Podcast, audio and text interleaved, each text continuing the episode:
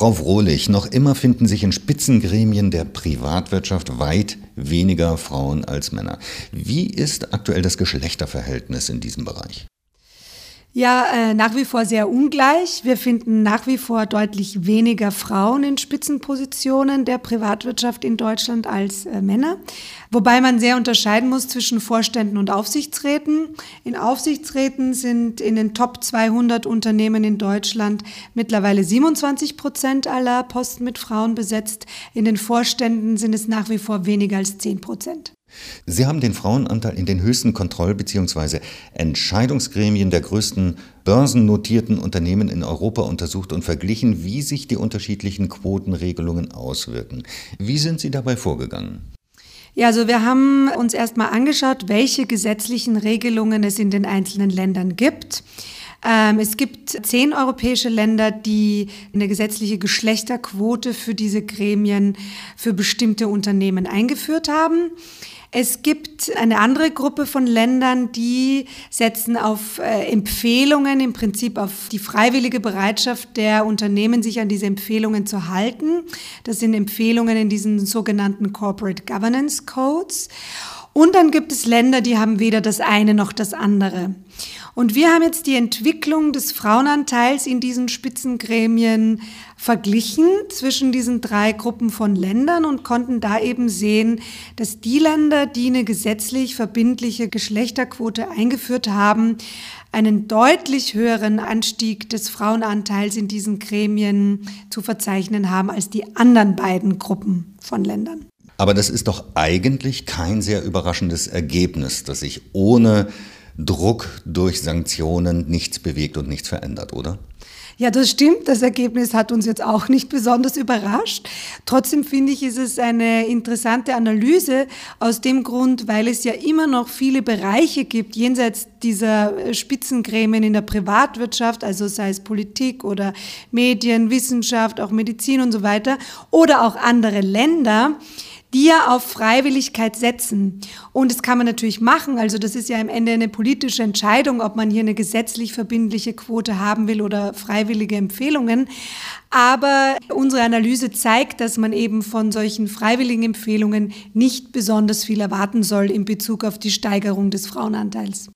Die Länder, in denen es Sanktionen gibt, unterscheiden sich noch einmal in der Stärke der Sanktionen. Welche Sanktionen haben denn den größten Effekt? Also die Länder mit den härtesten Sanktionen äh, haben definitiv die höchste Steigerung des Frauenanteils erreichen können. Und die Härte der Sanktionen, da gibt es eben sehr unterschiedliche Varianten. Norwegen, Italien und Frankreich haben sehr harte Sanktionen, also da werden äh, finanzielle Strafzahlungen ausgesprochen, und dann werden neue Fristen gesetzt, bis zu der diese Quote erfüllt werden muss. Und wenn das sozusagen im wiederholten Fall nicht äh, gelingt, dann droht sogar die Unternehmensauflösung. Uns ist kein Fall bekannt, wo das dann tatsächlich passiert ist, aber äh, so steht es im Gesetz. Und diese Länder haben den höchsten Anstieg des Frauenanteils zu verbuchen. Länder wie Deutschland, Österreich haben so moderate Sanktionen. Das ist ja dieser leere Stuhl, also das bleibt erstmal unbesetzt und wird dann notfalls gerichtlich nachbesetzt äh, mit einer Frau, wenn die Quote nicht erfüllt wird. Das sind so moderate Sanktionen und äh, diese Länder, Portugal gehört auch noch noch dazu, haben geringere Anstiege des Frauenanteils zu verzeichnen. Wie sieht es denn in den Ländern ohne Sanktionen aus? Bewegt sich da gar nichts? Also äh, Spanien, die Niederlande und Island sind die Länder, die zwar eine gesetzliche Geschlechterquote für bestimmte Gremien in bestimmten Unternehmen vorsehen, aber äh, das nicht mit einer Sanktion verbunden haben im Fall der Nichteinhaltung. Äh, wir sehen schon auch in diesen Ländern, dass nach Einführung der Geschlechterquote es einen Anstieg gab, aber bei weitem nicht in dem Ausmaß, wie es in Ländern war, beispielsweise mit harten Sanktionen. Eine Ausnahme zu der Regel ist Island.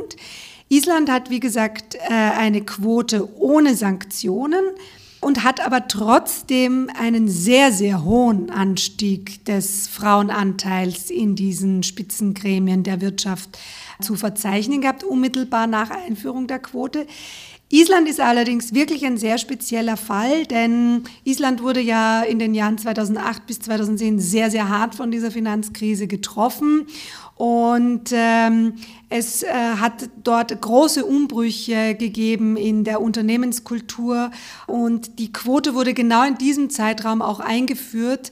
Und da ist dann unmittelbar danach der Frauenanteil in diesen Gremien sehr stark gestiegen, was aber eben vermutlich nicht allein auf die Quote zurückzuführen ist, sondern auf diese wirtschaftlichen Umwälzungen, die es in diesem Land in diesem sehr speziellen Fall gab.